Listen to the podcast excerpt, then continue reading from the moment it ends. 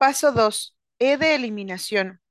No has de acumular, sino eliminar. No se trata de aumentar cada día, sino de disminuir cada día. Cultivarse a uno mismo culmina siempre en la simplicidad. Bruce Lee. El fin de la administración del tiempo, ilusiones e italianos. La perfección no, no es no tener más que añadir, sino nada que eliminar.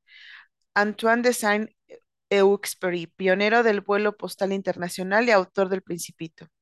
Es vano hacer con más lo que se puede hacer con menos. Guillermo de Ockham, pensador al que se atribuye la navaja de Ockham.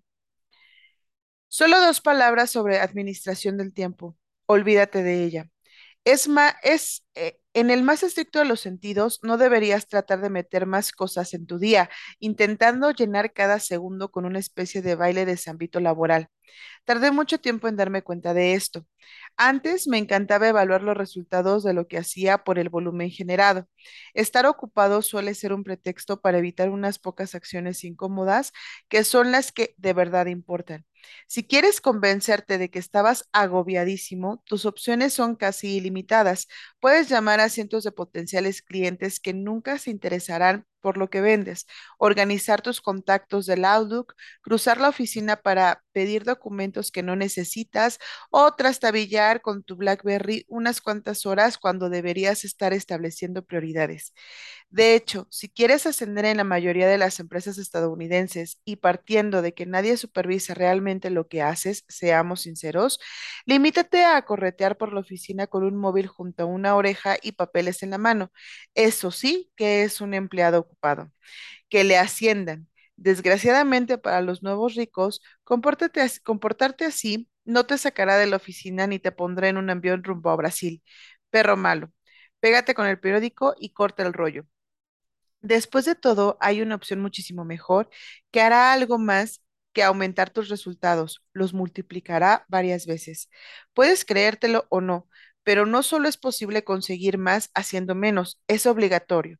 Bienvenido al mundo de la eliminación. ¿Cómo usar la productividad? Ahora que has decidido lo que quieres hacer con tu tiempo, tienes que liberar ese tiempo. El truco, claro está, es hacerlo conservando o aumentando tus ingresos. La intención de este capítulo y lo que experimentarás si sigues las instrucciones es un aumento de tu productividad personal de entre un 100 y 500%. Los principios son los mismos tanto para empleados como para emprendedores, pero el propósito de, este, de esta mayor productividad es completamente distinto.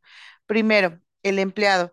El empleado aumentará su productividad para desarrollar su capacidad de, negoci- de negociación con vistas a dos objetivos al mismo tiempo, aumentos de sueldo y un acuerdo de teletrabajo.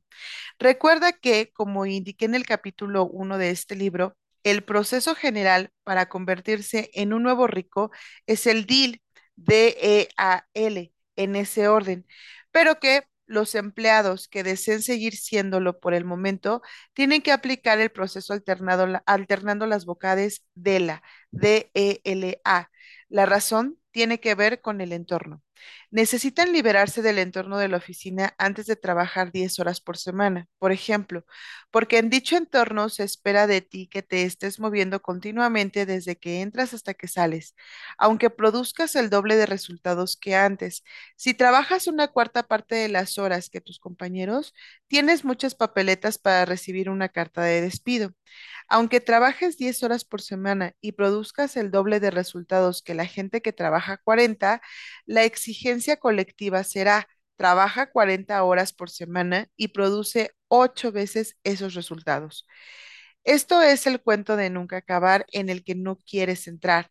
De ahí, primero necesitas liberarte. Si eres asalariado, este capítulo te hará más valioso, de forma que a tu empresa le dolerá más despedirte que concederte un aumento y acceder a un acuerdo de teletrabajo. Este es tu objetivo. Una vez cons- consigas ese acuerdo, puedes trabajar menos horas sin interferencias burocráticas y usar el tiempo libre resultante para hacer realidad tus onirogramas. Las metas del emprendedor son menos complejas, pues suele ser generalmente el beneficiario directo del aumento de beneficios. El objetivo es disminuir la cantidad de trabajo que realizas, aumentando al mismo tiempo lo que ganas. Esto preparará el terreno para, para sustituirte con ayuda de la automatización, que a su vez posibilita la liberación. Antes de emprender ambas sendas, debes definir algunos conceptos. Ser eficaz frente a ser eficiente. Ser eficaz es hacer cosas que te acerquen a tus metas. Ser eficiente es llevar a cabo una tarea determinada, independientemente de que sea importante o no, de la manera más económica posible. Ser eficiente sin pensar en la eficacia es el modo en que el universo funciona por defecto. Yo consideraría al mejor vendedor a puerta fría eficiente, es decir, refinado y excelente vendiendo libros a puerta sin perder tiempo, pero completamente ineficaz. Vendería más utilizando un medio mejor como el correo electrónico o los envíos directos. Lo mismo ocurre con la persona que mira su correo 30 veces al día, inventa un elaborado sistema de reglas de carpetas y técnicas sofisticadas para asegurarse de que cada uno de estos pedos mentales se coloca en su sitio lo más deprisa posible. Yo era especialista en mantener ruedas girando con gran profesionalidad. Es eficientemente perverso, pero absolutamente ineficaz. Aquí van algunas obviedades que no debes olvidar. Uno, hacer algo intrascendente bien no lo convierte en importante. Dos, exigir mucho tiempo no convierte una tarea en importante. A partir de este momento, recuerda esto.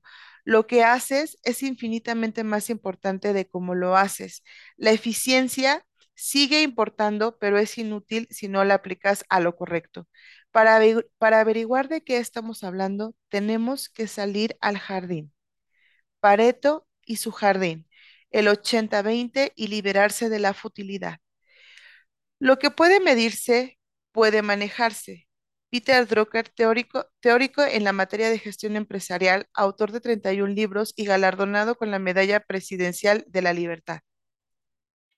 Hace cuatro años, un economista cambió mi vida para siempre. Es una pena que nunca tuviera la oportunidad de pagarle una cerveza. Mi querido Wilfredo murió hace casi 100 años.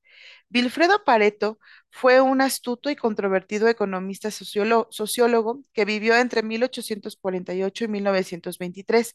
Ingeniero de formación, empezó su variopinta trayectoria profesional como administrador de minas de carbón para más tarde suceder a León Walras como catedrático de Economía Política en la Universidad de Lausana, Suiza.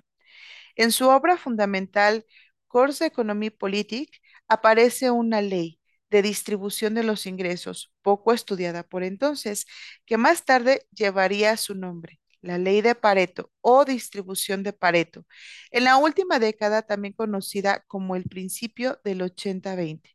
La fórmula matemática que utilizó para demostrar una distribución extremadamente desequilibrada pero predecible de la riqueza en la sociedad. El 80% de la riqueza y los ingresos los producían y estaban en manos del 20% de la población. Se aplica también en ámbitos distintos al económico. De hecho, puede encontrarse casi en cualquier parte. El 80% de los guisantes del jardín de Pareto salían del 20% de las vainas que había plantado, por ejemplo. La ley de Pareto puede resumirse así. El 80% de la producción procede del 20% de los insumos. Otras maneras de formular esto mismo, dependiendo del contexto, puede ser el 80% de las consecuencias se deriva del 20% de las causas. El 80% de los resultados procede del 20% de los esfuerzos realizados y del tiempo invertido. El 80% de los beneficios de una empresa proviene del 20% de sus productos y clientes.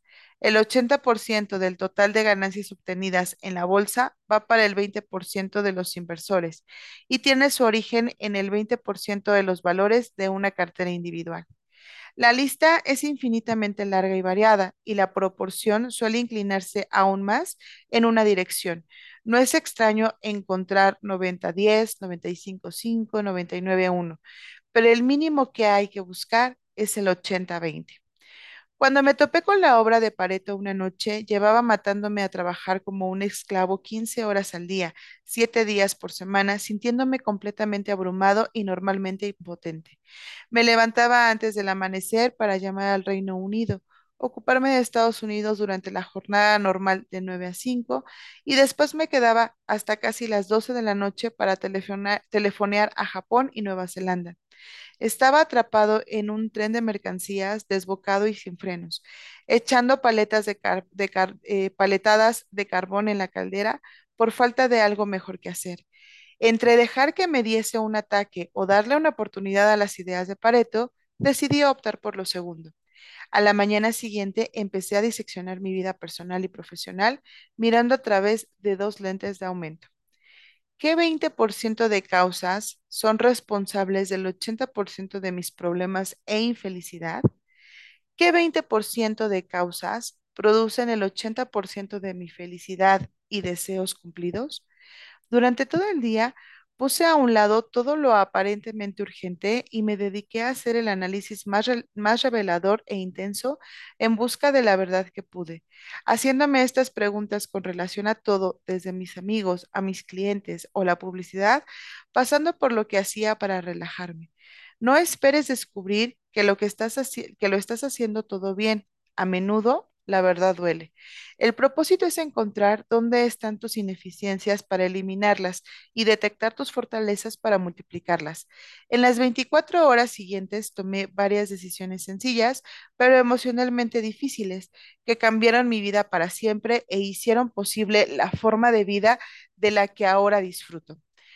La primera decisión que tomé es un ejemplo estupendo de lo rápido y contundente que puede ser el retorno sobre la inversión de esta liposucción analítica.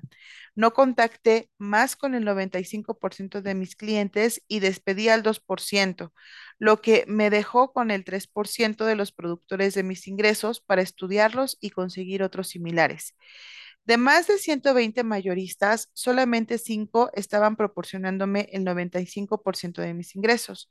Estaba dedicando el 98% de mi tiempo a perseguir el resto, pues esos 5 hacían pedidos regulares sin ningún tipo de llamadas de seguimiento, persuasión o engatusamiento. En otras palabras, estaba trabajando porque sentía que tenía que hacer algo de 9 a 5. No me había dado cuenta de que trabajar todas las horas que van de 9 a 5 no es el objetivo, sino sencillamente la estructura horaria que la mayoría aplica, sea necesario o no. Había enfermado de gravedad de trabajar por trabajar, T por T, las siglas más detestadas del vocabulario de los nuevos ricos.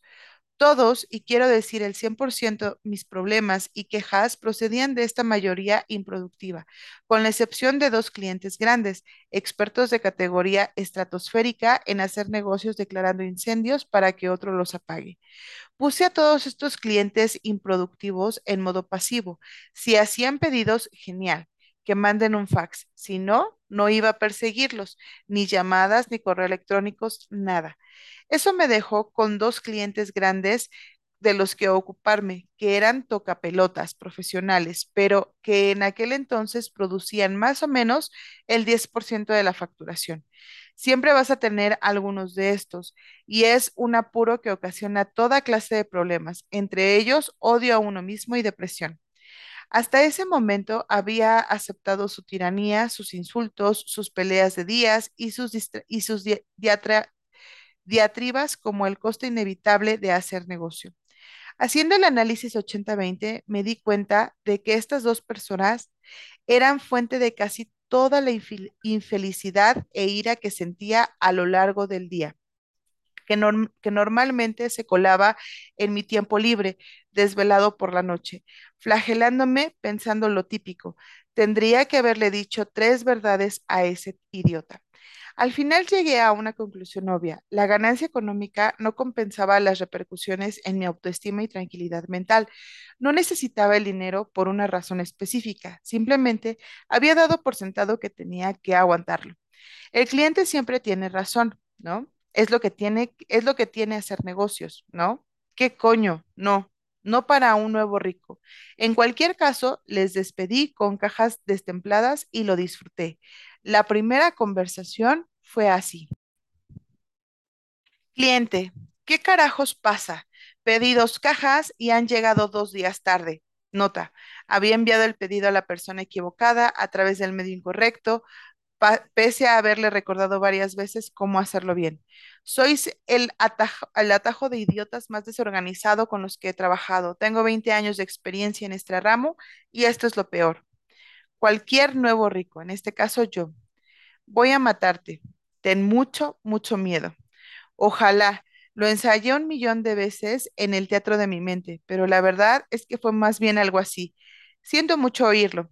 Ya sabe que llevo aguantando sus insultos hace un tiempo y desgraciadamente parece que no vamos a poder seguir trabajando juntos. Le sugiero que reflexione seriamente sobre cuál puede ser la causa de tanta infelicidad y enfado. En cualquier caso, le deseo lo mejor. Si desea hacer un pedido de productos, se los serviremos encantados pero solo si puede comportarse sin blasfemar ni dirigirnos insultos innecesarios. Ya tiene nuestro número de fax. Mucha suerte y que tenga un buen día. Clic.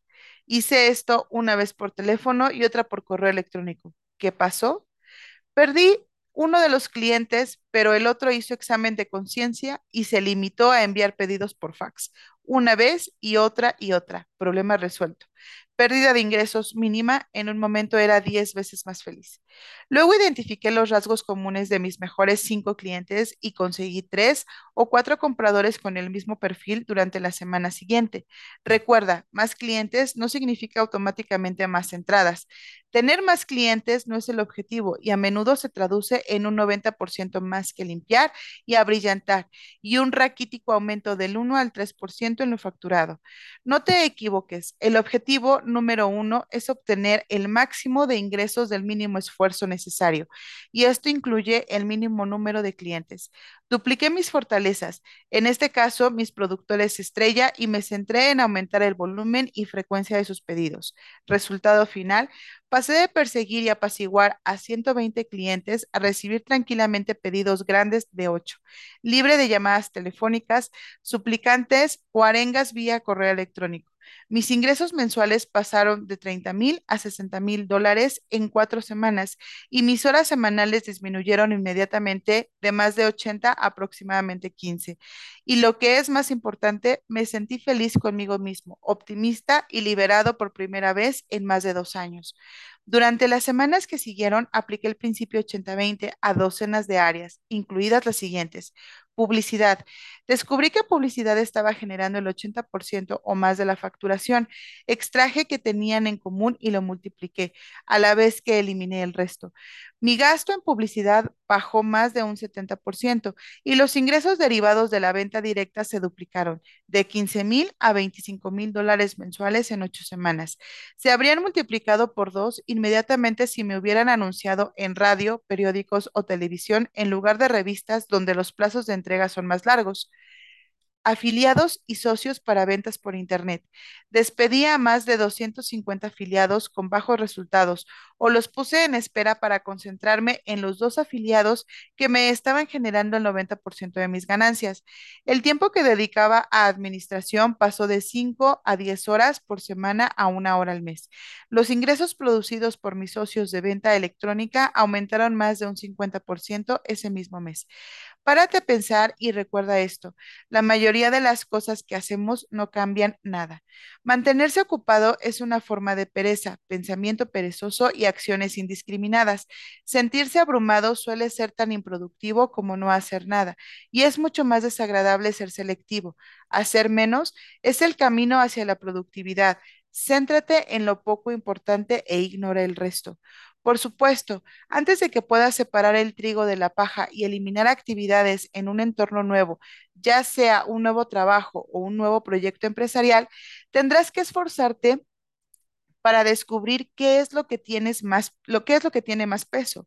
Tíralo contra la pared para ver qué se queda pegado. Esto forma parte del proceso, aunque no debería llevarte más de un mes o dos. Es fácil dejarse arrastrar por un aluvión de, de nimiedades.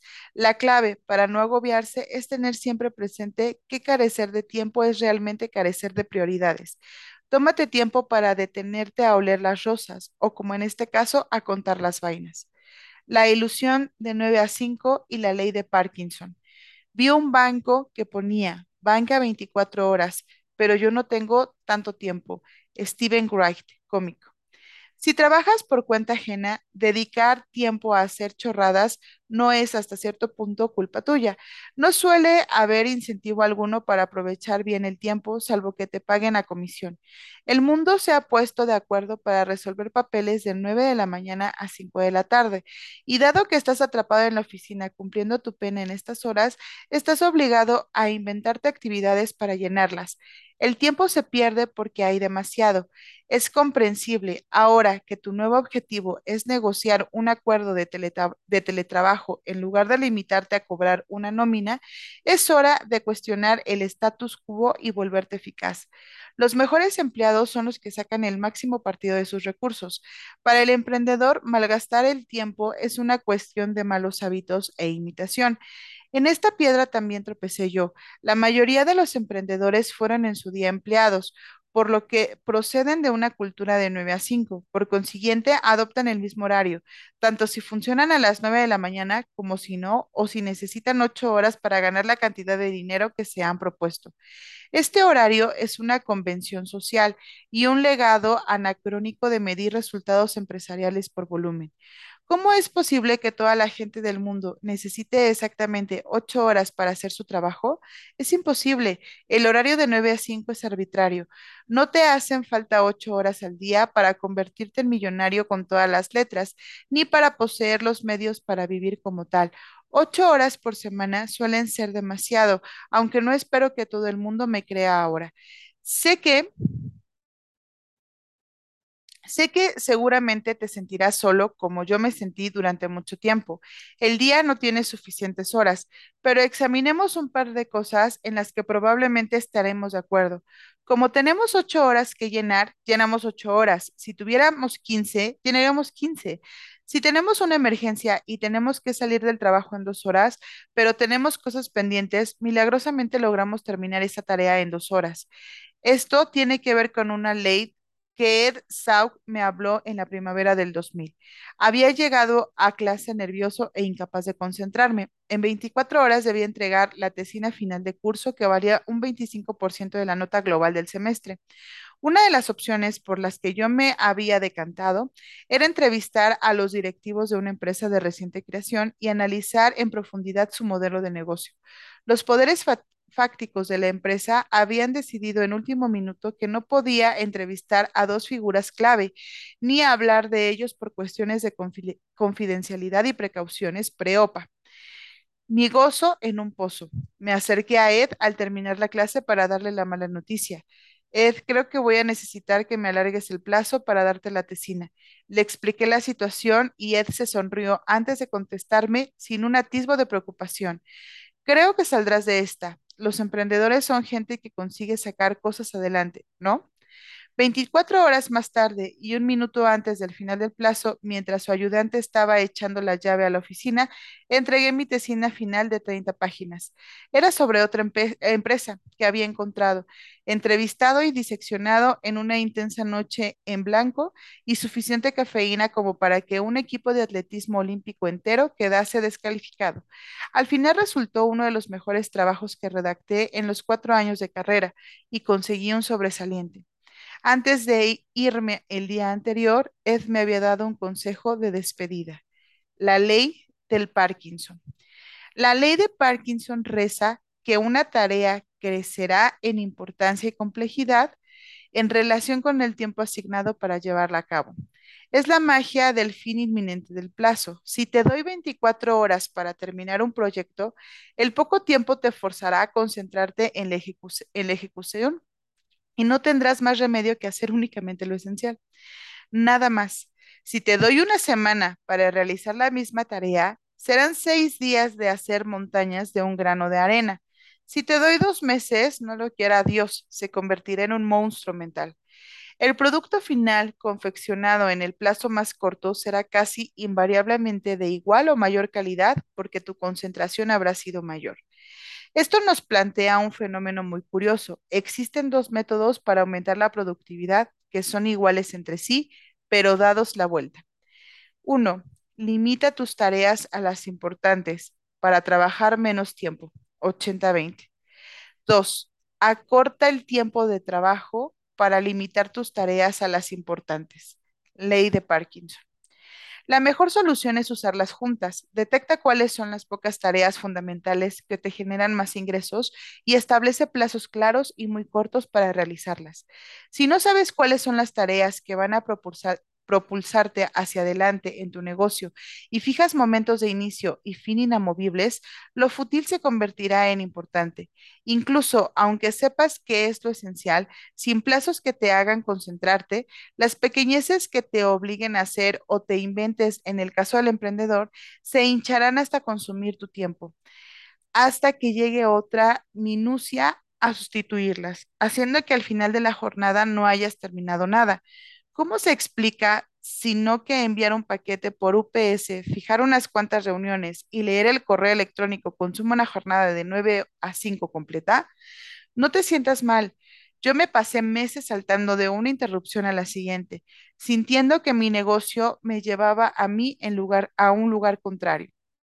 El principio 80-20 y la ley de Parkinson son las dos piedras angulares que recordaremos a lo largo de todo este apartado. Casi toda la información que te llega es inútil y el tiempo se pierde según la cantidad que se, que se tiene del mismo. Rendirse, sin cargar pesados michelines y aumentar el tiempo libre empieza por reducir la ingestión excesiva. En, en el capítulo siguiente te contaré cuál es el desayuno de los verdaderos campeones, la dieta hipoinformativa. Una docena de magdalenas y una pregunta. El gusto por el ajetreo no es diligencia. Séneca. Mountain View, California. El sábado es mi día libre. Espeté al montón de desconocidos que me miraban fijamente, amigos de un amigo. Era verdad. ¿Tú puedes comer all y pollo todos los días de la semana? Yo tampoco. No seas criticón. Entre la décima y duodécima Magdalena me desplomé en el sofá para deleitarme en el subidón de azúcar hasta que el reloj dio la medianoche y me envió de vuelta mi dieta de domingo a lunes, allá en Adultolandia. Había otro invitado a la fiesta sentado a mi lado en una silla, acariciando una copa de vino. No, la duodécima, pero tampoco la primera. Empezamos a hablar. Como siempre me costó responder a la pregunta, ¿a qué te dedicas? Y como siempre, la respuesta dejó a alguien preguntándose si yo era un mentiroso patológico o un delincuente. ¿Cómo era posible dedicar tan poco tiempo a ganar dinero? Una buena pregunta. De hecho, es la pregunta con mayúsculas. En casi todos los aspectos, Charney lo tenía todo. Estaba felizmente casado, con un hijo de dos años y otro que llegaría al cabo de tres meses. Se ganaba bien la vida trabajando como vendedor en una empresa de tecnología y aunque quería ganar 500 mil dólares más al año como todos, su economía estaba saneada. También era agudo preguntando. Yo acababa de regresar de otro viaje al extranjero y andaba planeando otra aventura en Japón. Me volvió loca la cabeza durante dos horas con la misma cantinela. ¿Cómo es posible dedicar tan poco tiempo a ganar dinero? Si te interesa, podemos hacer un experimento contigo. Te contaré cómo, le ofrecí. Charney dijo que sí. Lo único que no tenía era tiempo. Un correo electrónico y cinco semanas de práctica más tarde, Charney tenía buenas noticias.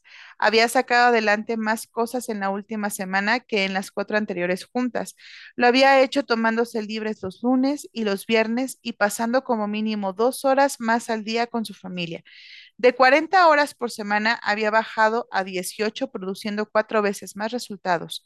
Se había recluido en la cima de una montaña practicando kung fu en secreto en lo absoluto. ¿Sería entonces un nuevo secreto de gestión japonés o un mejor software? Nain. Solo le pedí que hiciera una cosita muy sencilla, con constancia y sin decaer. Al menos tres veces al día, a horas previamente programadas, tenía que hacerse la siguiente pregunta. ¿Estoy siendo productivo o solamente activo? Charney captó la esencia de esto poniéndolo en palabras menos abstractas. ¿Me estoy inventando cosas que hacer para no hacer lo importante? Eliminó todas las actividades que, utilizaba como distracciones y empezó a centrarse en mostrar resultados en lugar de aparentar dedicación. La dedicación suele ser trabajo sin sentido enmascarado. Sé despiadado. Elimina la grasa puedes comerte la magdalena y guardarla. Preguntas y, y acciones. Te creas la sensación de estrés porque sientes que tienes que hacerlo. Tienes que hacerlo. Ya no siento esa necesidad. Oprah Winfrey, actriz y presentadora de un programa de entrevistas, el programa de Oprah Winfrey. El secreto para, para tener más tiempo es hacer menos cosas. Hay dos maneras de llegar a esta situación que deben ponerse en práctica al mismo tiempo. Primero, escribe una lista de cosas que hacer. Segundo, escribe una lista de cosas que no hacer. Aquí van unos cuantos casos hipotéticos para ayudarnos a empezar. Primero, uno, si tuvieras un ataque al corazón y te vieras obligado a trabajar dos horas al día, ¿qué harías? No cinco horas, no cuatro ni tres, dos. No es a donde quiero que llegues, pero es un comienzo. Además, ya puedo oír tu mente murmurando, eso es absurdo, es imposible. Lo sé, lo sé. Si te dijera que podrías sobrevivir durante meses funcionando bastante bien con cuatro horas de sueño por noche, ¿me creerías? Seguramente no. Sin embargo, millones de madres de recién nacidos lo hacen continuamente. Este ejercicio no es optativo. El médico te ha advertido tras tu tercera operación a corazón abierto que si no reduces tus horas de trabajo a dos al día durante los primeros tres meses del postoperatorio, te morirás. ¿Cómo lo harías? Dos, si tuvieras un segundo ataque al corazón y te vieras obligado a trabajar dos horas por semana, ¿qué harías? Tres, si te pusieran una pistola en la sien y tuvieses que dejar de hacer 45 de las actividades que ocupa tu tiempo, ¿cuáles eliminarías? Simplificar exige ser despiadado. Si tuvieras que abandonar cuatro o cinco de las actividades que consumen tu tiempo, correo electrónico, llamadas telefónicas, conversaciones, papeleo, reuniones, publicidad, clientes, proveedores, productos, servicios, etcétera, ¿qué eliminarías buscando que tus ingresos se redujeran lo mínimo? Si te haces esta pregunta, aunque sea una vez al mes, puede mantenerte cuerdo y en el buen camino. Cuatro, ¿cuáles son las tres actividades que utilizo para llenar el tiempo y sentir que estoy siendo productivo? Normalmente sirven para retrasar otras más importantes, que suelen resultar incómodas porque conllevan la posibilidad de fracasar o de ser rechazado. Sé sincero contigo mismo. Todos caemos en esto alguna vez. ¿Cuáles son tus distracciones? Cinco. ¿Quién es el 20, ¿Quién es el 20% de la gente responsable del 80% de tu placer y la que te impulsa hacia adelante? ¿Y quién el 20% causante del 80% de tus depresiones, enfados y dudas? Identifica amigos positivos frente a amigos que te hacen perder el tiempo. ¿Quién te ayuda y quién te hace sufrir? ¿Cómo aumentas el tiempo que pasas con los primeros mientras disminuyes o prescindes del que pasas con los segundos? ¿Quiénes me provocan un estrés desproporcionado teniendo en cuenta el tiempo que paso con ellos? ¿Qué ocurriría si simplemente dejo de relacionarme con esta gente? En este caso, ¿conviene controlar los miedos? Cuando tengo la sensación de que me falta tiempo, ¿de qué obligaciones, ideas y gente puedo prescindir para solucionar este problema?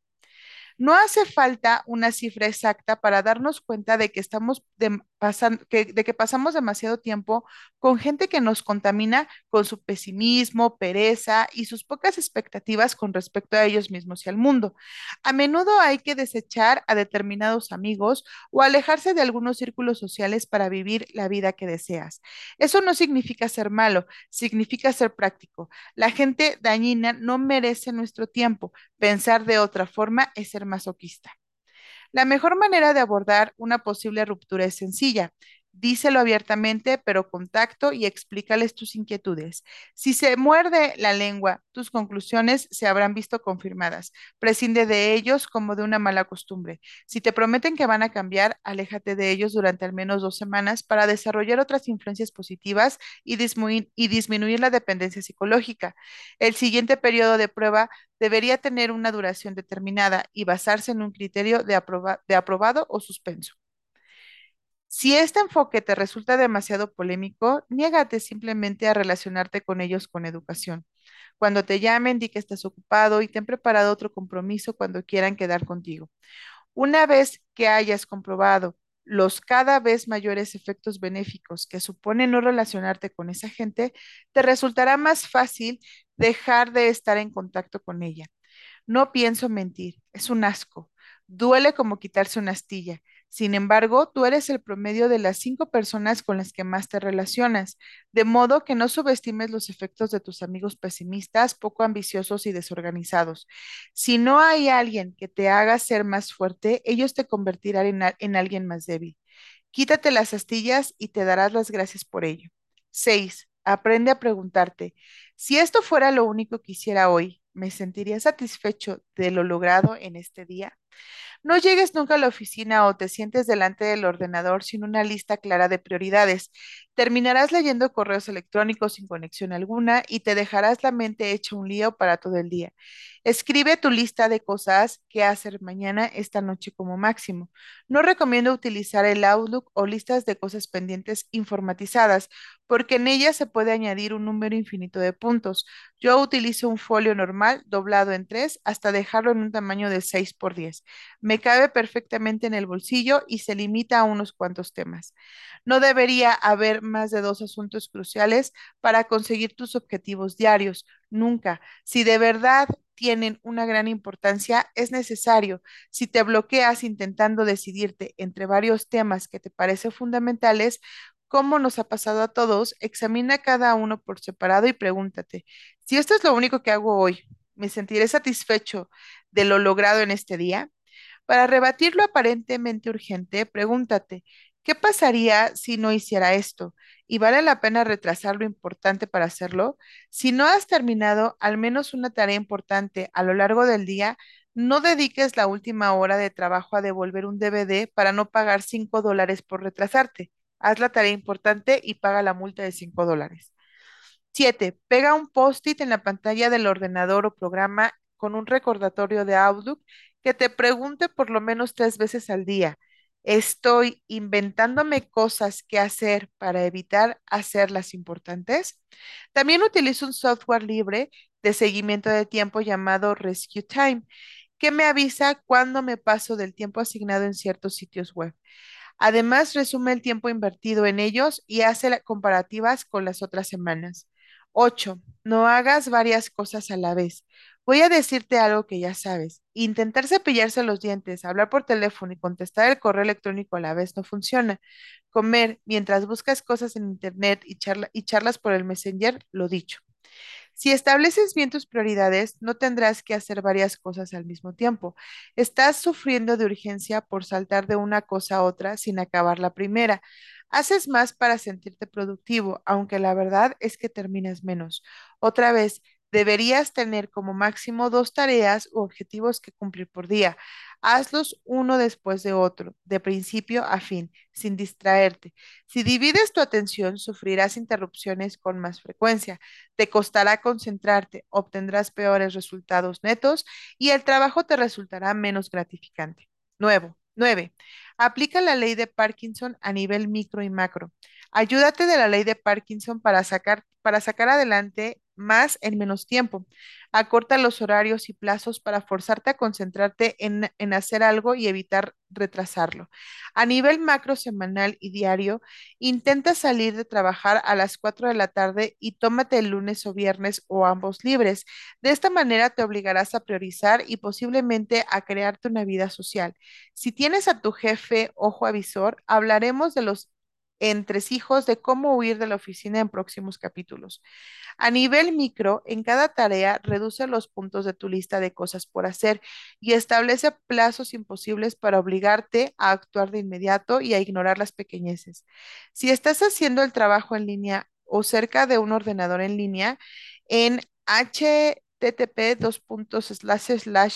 e.ggtimer.com es un temporizador de cuenta atrás conveniente.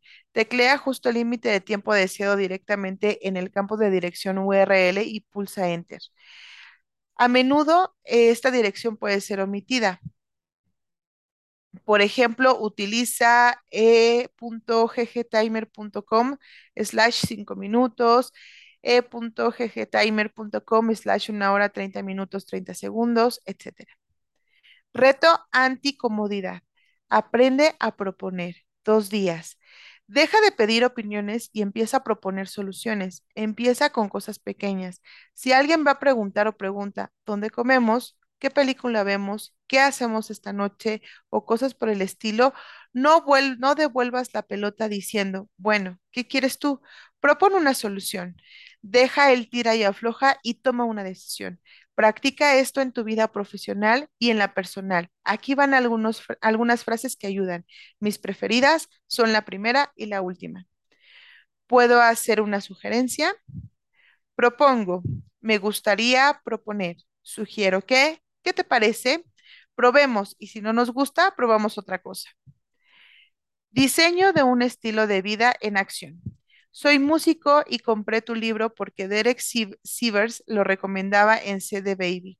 Apliqué la ley de Pareto y me di cuenta de que el 78% de las descargas de Internet procedían de, de uno solo de mis discos y que el 55% del total de mis ingresos por estas descargas provenían de tan solo cinco canciones. Así pude ver que era lo que buscaban mis fans y eso me llevó a incluirlas en mi página web iTunes vende la canción y CD Baby me ingresa directamente el dinero en mi cuenta. La grabación se efectúa de forma totalmente automática. Desde hace algunos meses puedo vivir de los ingresos de las descargas. Una vez haya acabado de pagar mis deudas, podría viajar, conseguir nuevos fans en todo el mundo y vivir de mis ciberingresos. Víctor Johnson. En cuanto a externalizar tu banco, cualquier empresa que deba recibir cheques debería considerar la opción de una caja de seguridad. Todos los bancos disponen de ella. Los cheques llegan a un apartado de correos del banco. La entidad los comprueba, los ingresa y siguiendo tus instrucciones pueden mandarte un archivo con todos eh, los cheques que han sido depositados. Normalmente este puede hacer, este se puede hacer con Excel o con otro tipo de archivo compatible con cualquier sistema contable desde Excel, Quicken o SAP. Es muy rentable. Anónimo.